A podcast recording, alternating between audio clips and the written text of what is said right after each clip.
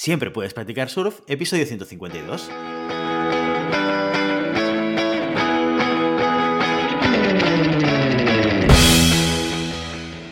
Bienvenido y bienvenida a Siempre puedes practicar surf, el podcast diario sobre recursos humanos. Este podcast está pensado para profesionales de recursos humanos, gerentes o jefes de equipo y podrás encontrar técnicas, consejos, ideas, conceptos y noticias sobre la gestión de personas. Eso sí, con enfoque práctico y aplicable. Hoy, episodio 152 del lunes 24 de enero de 2022, programa en el que tenemos el placer de contar con una invitada muy especial. Ahora lo veréis, pero antes, dejadme que recuerde que podéis encontrar más contenido en nuestro blog e información sobre nuestros servicios en nuestra web en globalhumancom.com. Desde allí os podréis apuntar a nuestra newsletter para no perderos todo el contenido, webinars, streamings y todas las actividades que realizamos desde la consultoría Global Human Consultants. Hoy tenemos con nosotros en la primera entrevista oficial de Siempre Puedes Practicar Surf de esta temporada 4, año 2022, a mi compañera Ramoni Íñiguez. Ramoni la he invitado hoy al podcast para que nos hable de un tema muy concreto que a muchos nos preocupa desde hace tiempo, pero a algunas empresas les empieza a preocupar ahora en el 2022. Hemos hablado en alguna ocasión, tanto en nuestro blog como en nuestro podcast, sobre los planes de igualdad, qué es lo que implica y cómo se tiene que trabajar.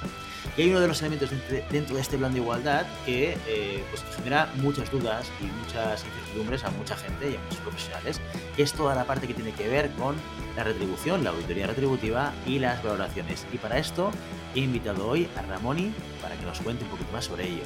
Muy buenos días Ramoni, bienvenida.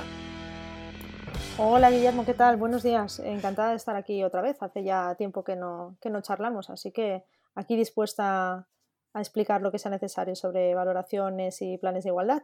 Fantástico, fantástico. Lo primero que me gustaría es que nos hicieses un poco el, update del estado de situación del avance de los plazos de la ley del plan de igualdad, porque eh, muchas compañías ya se han puesto en marcha desde hace un año, dos años, tres años, trabajando esos planes de igualdad, tanto interna como externamente, y muchos ya están puestos al día, pero lo que sí que es cierto es que este año 2022 vamos a encontrar otra serie de organizaciones y empresas que se van a tener que poner las pilas también en esto de los planes de igualdad. Pues así es. Eh, mira, si te parece, refrescamos un poquito, vamos un poco hacia atrás y lo que es importante que recordemos es que desde el día 7 de marzo del 2020, aquellas empresas que tenían más de 50, 150 personas trabajadoras tenían la obligación ya de tener registrado su plan de igualdad.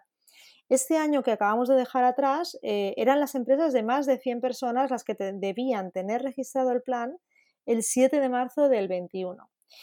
Y este año 2022, pues se escucha muchísimo más hablar de los planes de igualdad porque todas las empresas de ya más de, de 50 personas van a tener que tener su plan de igualdad registrado a partir, bueno, como muy tarde, el 7 de marzo de 2022. Así que los plazos ya aprietan para que realmente eh, se llega a tiempo de poner, tener esos planes para todas las empresas de más de 50 personas. Hay que ponerse las pilas y cuanto antes mejor.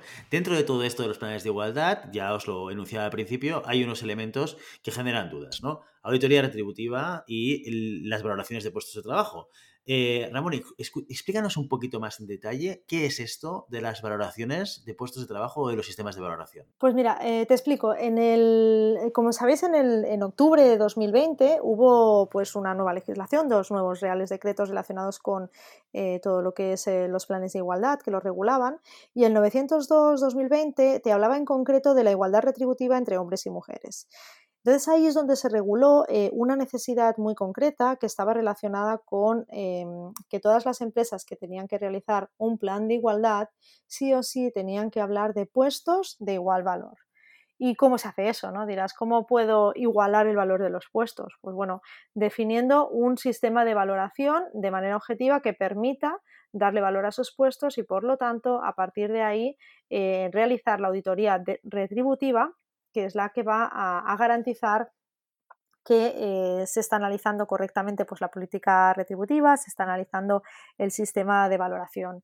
Entonces, esto es lo que incorporó el Real Decreto 902-2020. Por lo tanto, todas las empresas que están obligadas a realizar ese plan de igualdad, es decir, esas empresas de más de 50 personas trabajadoras, tienen la eh, obligación de eh, de realizar una valoración de esos puestos de trabajo, así como una auditoría retributiva. Los sistemas de valoración no es una cosa que se hayan inventado ahora ni que sea, digamos, consecuencia de la creación de los planes de igualdad. Es una herramienta que desde Recursos Humanos llevamos utilizando desde hace muchísimo tiempo. De hecho, nosotros mismos hemos implantado este tipo de sistemas en otras organizaciones antes de que existiesen los planes de igualdad. Y por eso me gustaría preguntarte, Ramoni, ¿para qué se utilizan los, sistemas de valoración dentro de las empresas, sea dentro o no de un plan de igualdad? Pues mira, si te parece bien, primero eh, te voy a decir un poco qué es el sistema de valoración y luego te digo para qué se utilizan eh, dentro de la empresa. ¿Vale, Guillermo? Porque mira, eh, un sistema de evaluación hay que entender que es un sistema de gestión, un, gestión, un sistema de gestión de las personas, que lo que te dice es el peso relativo de cada una de las posiciones dentro de la organización. ¿Vale? Importantes, se centran en el puesto de trabajo, o sea, en el contenido del puesto de trabajo y no en la persona que ocupa esa posición. ¿Y para qué nos sirve saber esto? Pues en principio, a nivel de gestión de, de, recursos humanos, a nivel de gestión de personas y de talento, pues para muchas más cosas. En primer lugar, para definir todo lo que son las bases del resto de procesos o de proyectos que vayamos a hacer en, cuanto a la gestión de personas. Nos da una metodología, nos da un instrumento útil para cualquier conversación sobre gestión de personas, eh, nos permite definir una política retributiva, nos permite tener eh, eh, un mapa de puestos, o sea que al final sienta las bases de todo lo que serán los procesos posteriormente de gestión de, de, recursos humanos y de personas. Para mí hay un tema que es muy claro, que es cuando tú tienes un sistema de valoración, claramente estás mejorando tu proceso de gestión de personas, porque das metodología a, la, manera de entender la organización y de ubicar a las personas en la organización. Pero sobre todo, para mí, yo siempre digo que hay un antes y un después cuando implementas un sistema de evaluación en una empresa en términos de calidad de la conversación con recursos humanos, porque te permite hacer una cosa que sin sistema de evaluación es imposible y tú lo nombrabas hace un momento, eh, Ramoni, y es que puedes comparar puestos que de alguna manera son muy difíciles de comparar desde una perspectiva de valor hacia la compañía o contribución hacia la compañía, puestos que están en departamentos diferentes que siempre es como, bueno, y el técnico de contabilidad y el técnico de recursos humanos contribuyen lo mismo, uno contribuye más que el otro, y esto que puede parecer una discusión puntual, realmente son conversaciones que en el pozo se generan mucho cuando hablamos de desarrollo de personas, de promociones, de cambios de puestos, de cambios retributivos, de crecimientos de puestos a nivel de responsabilidad, todo eso eh, esas conversaciones, cuando tienes un sistema de valoración, te permite ordenar muy bien las cosas y tener un tipo de conversación desde el área de recursos humanos con una visión pues, muchísimo más estratégica y muchísimo más metodológica. Dicho esto, aquí la gran pregunta que nos podemos hacer todos es, oye, ¿y estos sistemas de valoraciones cómo funcionan? ¿Cómo se valora y, eh, qué, podemos hacer eh, para poder construir estos eh, sistemas de valoración. Antes un poco en relación a lo que, comentabas, lo que es importante es lo que has dicho, que al final lo que te da es un mapeo de la organización en niveles, con lo cual estás comparando puestos que para ti te resulta muy difícil porque están en áreas muy, muy divergentes, ¿vale? Entonces, de alguna manera, teniendo ese nivel, pues puedes permitirte ver de manera gráfica dónde se sitúa el puesto y mapear toda la organización. Entonces, esto es súper interesante. Y lo que me preguntabas, pues, ¿cómo se valora? Pues hay diferentes sistemas, la verdad que hay eh, sistemas que, son más utilizados, otros menos. En el caso, eh, cuando estamos hablando de planes de igualdad, uno de los sistemas más utilizados es el de puntuación por factores y el que, el que normalmente solemos utilizar.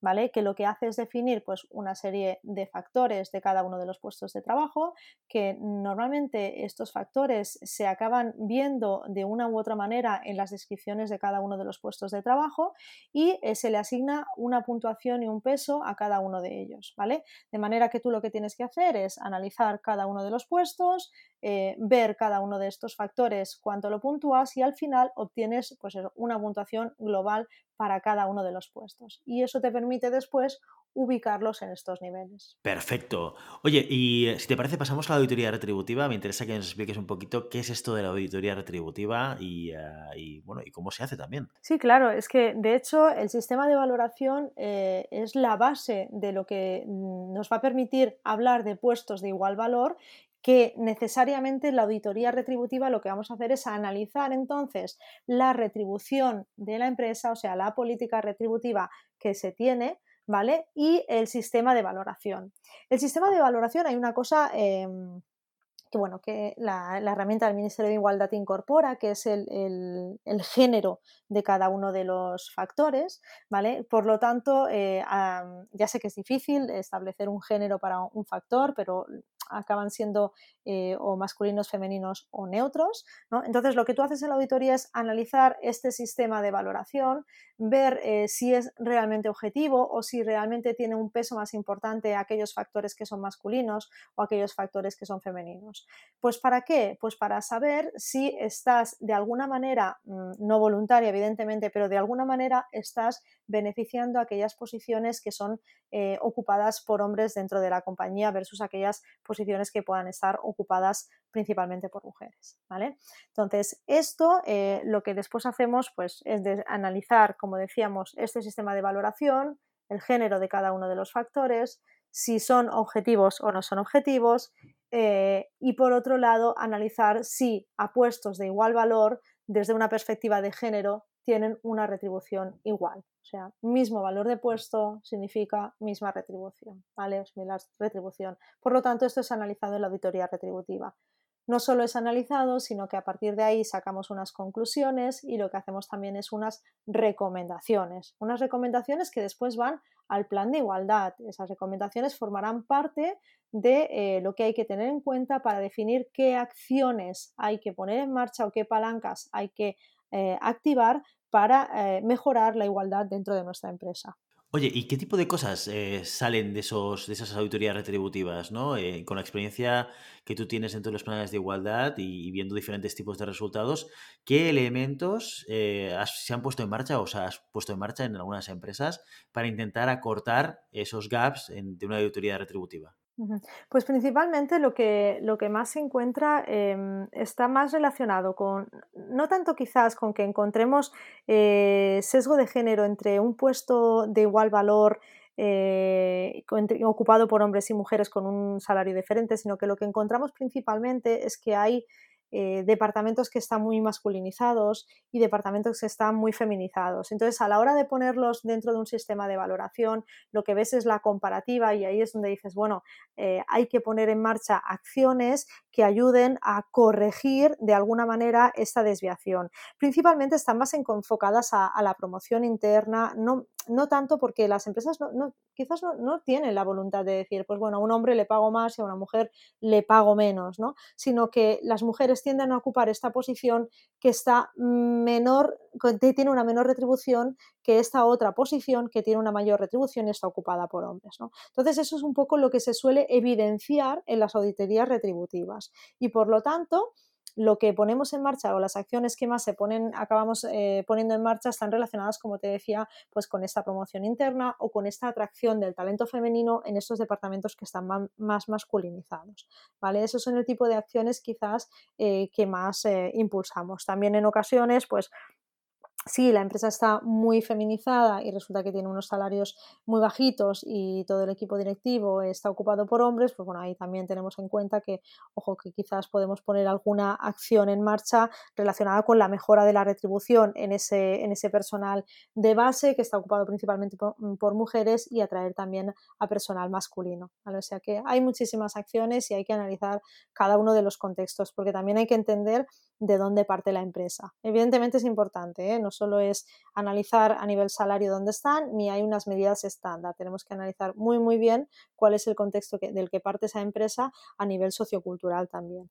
¿Vale? Y por lo tanto, a partir de ahí, pues proponer qué acciones eh, se pueden poner en marcha para mejorarlo. Oye, ¿y cuáles han sido las principales dificultades que te has encontrado a la hora de desarrollar o implementar tanto la auditoría retributiva como las valoraciones en las empresas? Pues mira, yo te diría que una de las principales dificultades y uno de los principales quizás eh, miedos es eh, el evidenciar depende de qué datos, porque piensa que nosotros ahondamos mucho y, claro, hay puestos de trabajo que cuando tú los auditas estás, eh, aunque no sepamos las personas que hay detrás, porque nos da igual las personas que hay detrás, pero se evidencian y no tenemos que olvidar que estamos negociando absolutamente todo y que todos los resultados eh, van a una comisión eh, negociadora con la representación legal de las personas trabajadoras. Entonces, uno de los principales miedos que nos encontramos o obstáculos es, primero, eh, que haya un sistema de valoración o no, ¿vale? Si lo hay, que cumpla con los estándares necesarios para poder hacer las valoraciones y presentar los resultados.